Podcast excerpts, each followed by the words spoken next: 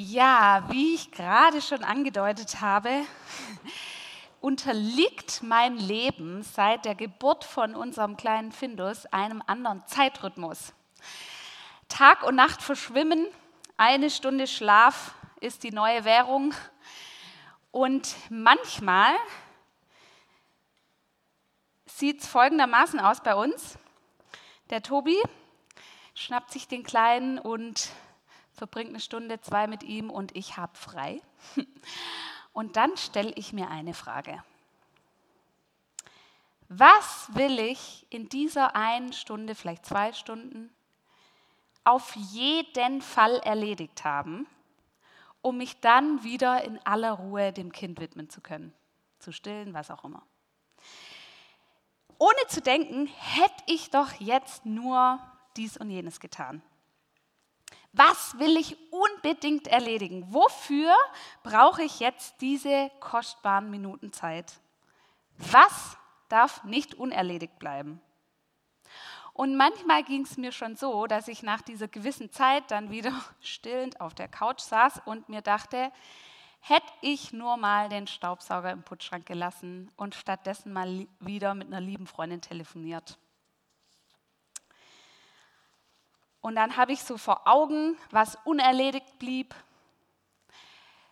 und was mich daran hindert, jetzt irgendwie die Ruhe zu haben, um wieder mich dem Findus zu widmen. Die Frage nach dem Unerledigten, vielleicht kennst du diese Frage. Was willst du denn unbedingt noch erledigen, bevor die Adventszeit nächste Woche beginnt? Oder was willst du noch unbedingt erledigen, bevor du in den wohlverdienten Urlaub von deiner Arbeit startest? Was willst du unbedingt mit deinem Kollegen noch sprechen oder mit deiner Freundin am Telefon, bevor ihr das Telefonat beendet? Was musst du unbedingt erledigt haben, bevor du weitermachst? Diese Frage nach dem Unerledigten hat sich auch diese bekannte Sterbeforscherin Elisabeth Kübler-Ross gestellt. Vielleicht kennt, den, äh, kennt sie die eine oder andere von euch. Und die ähm, war nämlich überzeugt, dass es für jeden von uns etwas gibt, das er oder sie erledigen muss, um gut sterben zu können. Sie sagte, dass Unerledigtes am Sterben hindert und den Sterbeprozess erschweren kann.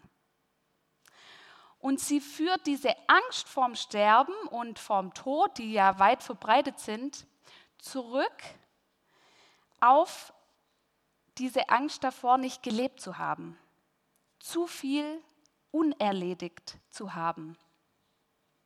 Und sie sagt, dass der Tod und das Sterben vor allem dann ängstigen, wenn wir vorher nicht gelebt haben. Und als ich mir das so überlegt habe, habe ich gedacht, ja, okay, wenn uns Unerledigtes am Sterben hindert, und ich kann mir das gut vorstellen, gell, dass man irgendwann, wenn wir sterben werden, Dinge haben, wo wir sagen, hätte ich doch nur. Dann müssen wir doch heute fragen, wie können wir leben? Wie können wir lebendig leben? Wie können wir das Leben so erleben, dass wir eines Tages gut sterben können, ohne Angst? Und vielleicht ist ganz passend diese Grundsatzfrage heute am Ewigkeitssonntag zu stellen. Heute ist der letzte Sonntag in unserem Kirchenjahr und an diesem Ewigkeitssonntag wollen wir uns ermutigen zu einem bewussten Umgang mit, unserem, mit unserer Lebenszeit. Und ich will dich heute auch ermutigen, dass du heute wieder neu erwachst zu dem Leben, das dir geschenkt ist und dass du heute anfängst klarer zu sehen, was du unbedingt noch erledigen willst, damit du lebst, bevor du stirbst und was das heißt, zu leben, bevor wir sterben und wie dieses Leben aussehen kann, das den Tod überdauert, das wollen wir heute in einer Erzählung im Johannesevangelium anschauen. Und in diese Erzählung lade ich dich mit ein auf eine, wie der Daniel schon angekündigt hat, interaktive Art und Weise. Und zwar in Form vom Bibliolog. vielleicht kennt äh, der eine oder die andere diese Methode. Das ist eine Methode, wie man Bibeltexte auslegen kann, interaktiv im Austausch in einer Gruppe. Und das wollen wir heute ausprobieren. Wenn du an Pfingsten dieses Jahr im Jesus-Treff warst, im Gottesdienst, da haben wir das schon mal gemacht. Und die Resonanz war eigentlich ganz gut. Und da habe ich gedacht, das will ich heute nochmal mit euch starten. Ein Bibliolog über den Text im Johannes 11 ab Vers 17.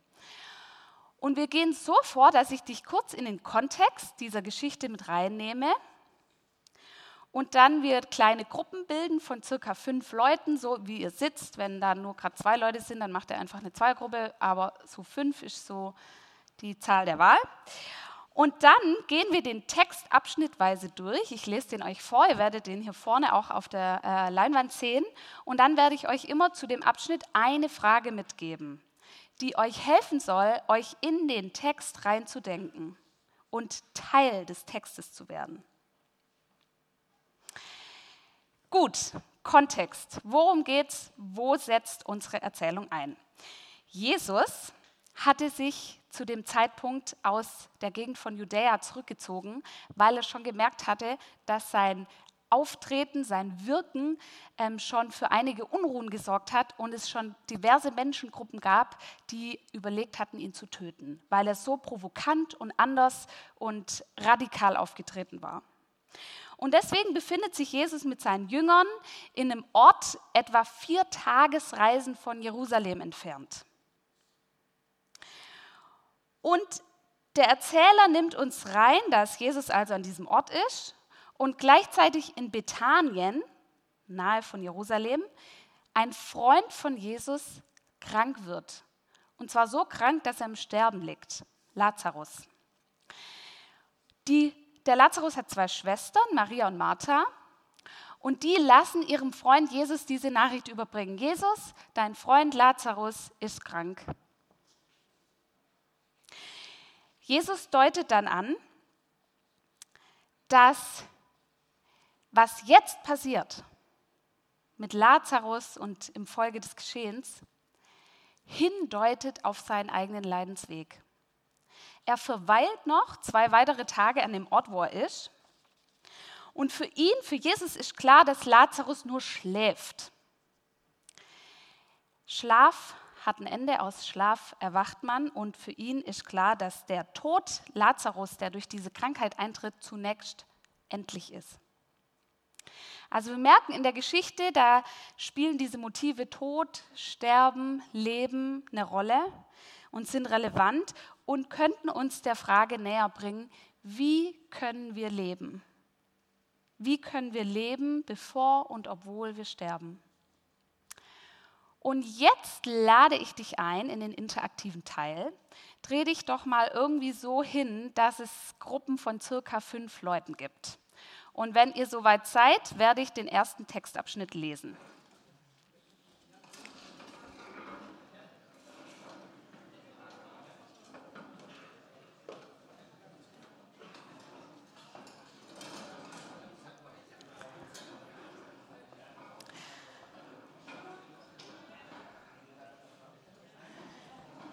Sehr gut, es scheint ganz wunderbar aufzugehen.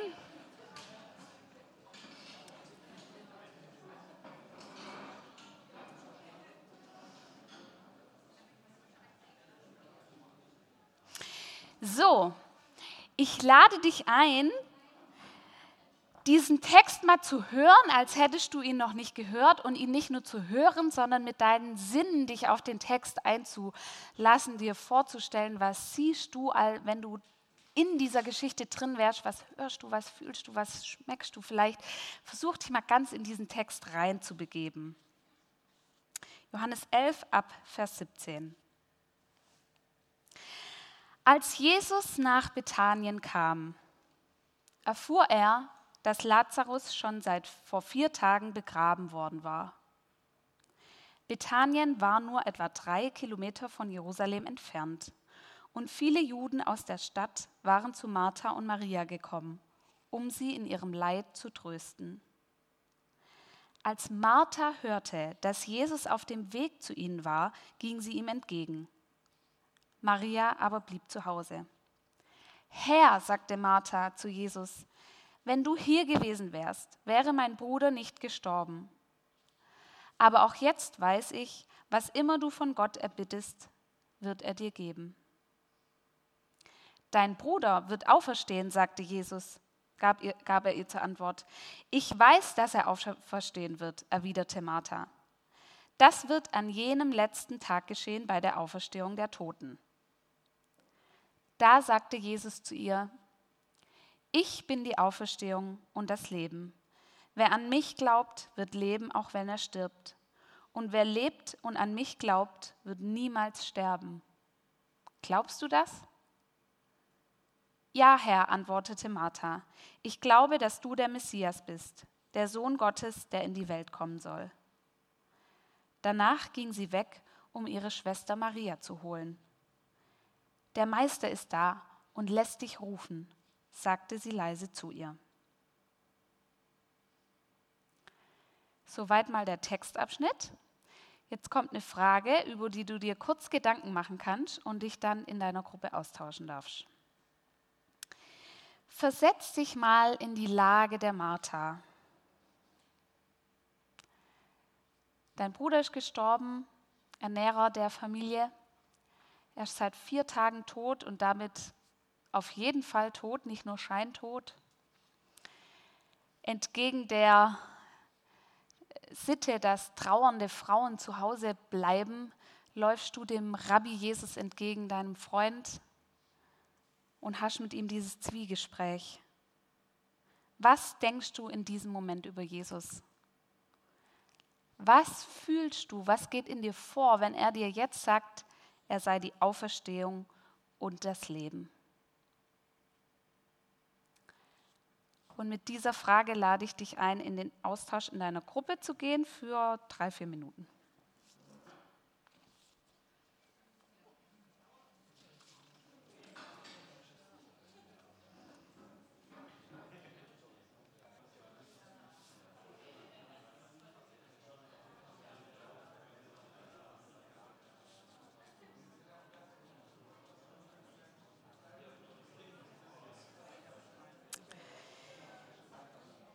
Lade dich ein, deinen Gedanken, den du der Gruppe gerade mitteilst, vielleicht kurz zu Ende zu führen und auf den zweiten Textabschnitt zu lauschen.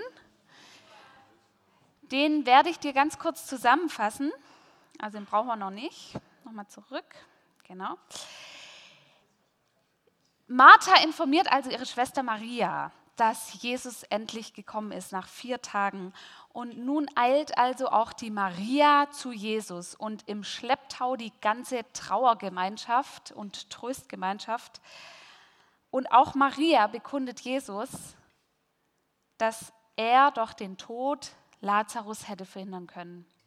Und Maria weint und trauert. Und jetzt lesen wir weiter. Beim Anblick der weinenden Frau, also beim Anblick von Maria und der Juden, die sie begleiteten und mit ihr weinten, erfüllten ihn Jesus Zorn und Schmerz. Bis ins Innerste erschüttert, fragte er, wo habt ihr ihn begraben? Die Leute antworteten, Herr, komm mit, wir zeigen es dir. Jesu Augen füllten sich mit Tränen. Seht, wie lieb er ihn gehabt hat, sagten die Juden. Und einige von ihnen meinten, er hat doch den Mann, der blind war, geheilt. Hätte er dann nicht auch machen können, dass Lazarus nicht stirbt? Bis hierher und die nächste Frage für euch lautet, nimm wieder Marthas Perspektive ein. Auch sie sieht Jesus den großen Rabbi weinen. Wie fühlst du dich dabei? Und los.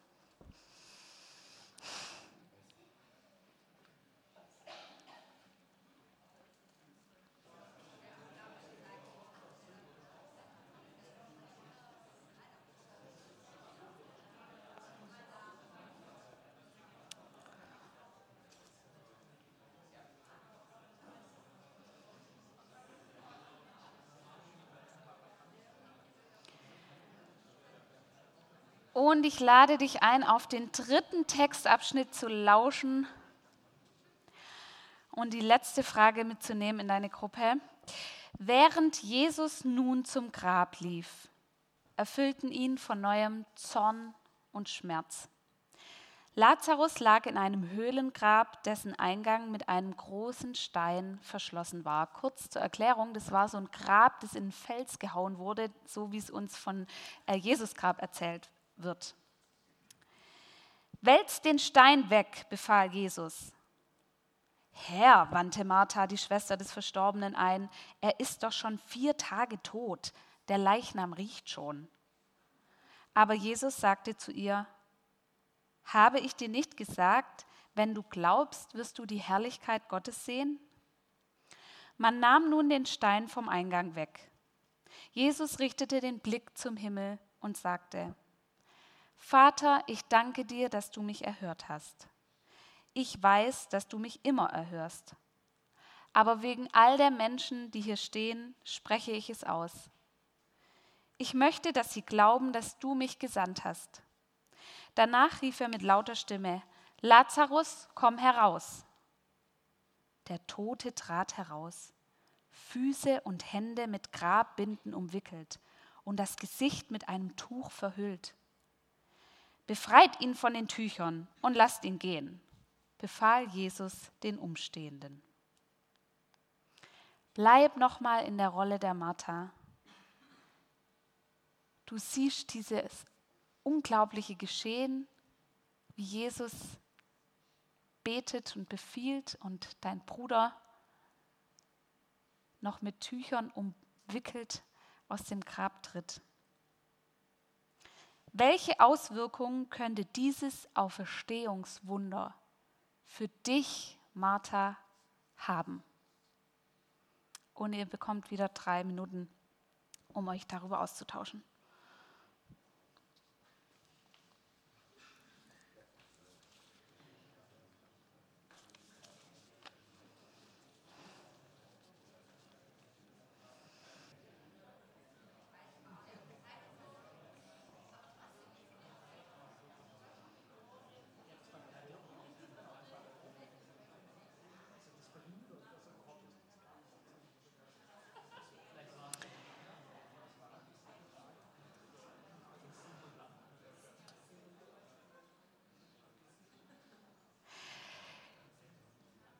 Und jetzt lade ich dich ein, diese Rolle der Martha wieder zu verlassen, langsam zurückzukommen in dich und deine Rolle, die du heute Abend hier bist. Und ich will aber diese Frage aufgreifen und mitnehmen, welche Auswirkung hat dieses Auferstehungswunder für dich und für mich? Welche Auswirkung hat es, dass uns eine Geschichte erzählt wird von einem Toten, der lebendig gemacht wird, von Jesus. Und um dieser Frage nachzugehen, erinnere ich dich nochmal an den Anfang der Predigt heute, wo ich dich gefragt habe, welche Lebenserfahrungen brauchst du, um gut sterben zu können? Die Frage nach dem Unerledigten, was bedeutet es zu leben, bevor wir sterben? Und ich dachte mir, dieses Leben, das den Tod überdauert und das wir erfahren müssen, um gut sterben zu können, das muss ja was sein, was für die Martha von damals als auch für mich heute gilt. Das muss ja was sein, was unabhängig von Zeitalter, Land, sozialem, finanziellen Standard, Lebensgeschichten, Lebensschicksalen erfahrbar und erlebbar ist. Was ist dieses Leben? Ich glaube, um gut sterben zu können, brauchen wir in unserem Leben Erfahrungen, die den Tod überdauern. Erfahrungen mit dem Leben selbst, das über den Tod hinausgeht. Und Jesus sagt von sich, er ist dieses Leben selbst. Ich bin die Auferstehung und das Leben. Wer an mich glaubt, wird leben, auch wenn er stirbt. Und wer lebt und an mich glaubt, wird niemals sterben. Jesus sagt hier, wer mich erkennt und sieht, wer mit mir vertraut ist, lässt sich in meine Auferstehung, in mein Leben reinnehmen. Der physische Tod, den wir alle mal erleben werden, hat keine endgültige Bedeutung. In der Begegnung mit Jesus erfahren wir Leben vor und trotz und über den Tod hinaus.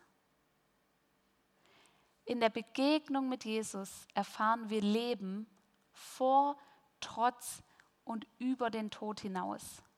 Und ich bin mir sicher, dass du dieses Leben schon mal erlebt hast. Und vielleicht hast du es auch bei anderen schon mal gesehen. Man kann es nämlich sehen, wenn Leute diesem Leben begegnen. Ich habe mich erinnert an die Begegnung mit einem Menschen von vor elf Jahren. Da habe ich ein Jahr lang in den USA gelebt. Und die Gastfamilie, bei der ich gewohnt habe, die hatte einen, einen Freund der Familie. Und dieser Mann hieß Willard. Und der Willard, das war so ein ganz alter, hutzeliger Mann, so graue Haare. Und der saß in einem Rollstuhl. Und der Willard, der hatte immer einen Papagei auf der Schulter. Ich weiß auch nicht, das war irgendwie sein Haustier und das, der saß immer auf der Schulter und ist nicht weggeflogen. Und so ist er immer durch das Dorf gefahren und hat oft meine Gastfamilie eben besucht. Und der Willard, der konnte nicht sprechen, der konnte nur Namen sagen. Und immer wenn er mich gesehen hat, hat er gesagt, Judy, Judy, Judy und war ganz aufgeregt. Und ein Namen, den er auch ganz oft gesagt hat, war Jesus, Jesus, Jesus. Und dieser Willard, der konnte nichts anderes reden. Und er konnte auch nichts machen. Er war in seinen Rollstuhl gefesselt. Und trotzdem ist mir die Begegnung mit diesem Mann so klar vor Augen, als wäre es gestern gewesen. Weil ich mir bis heute überzeugt bin, dass der Willard Jesus begegnet ist. Immer wieder, jeden Tag, jede Stunde. Und aus diesem Leben, aus dieser Begegnung mit Jesus sein Leben geschöpft hat.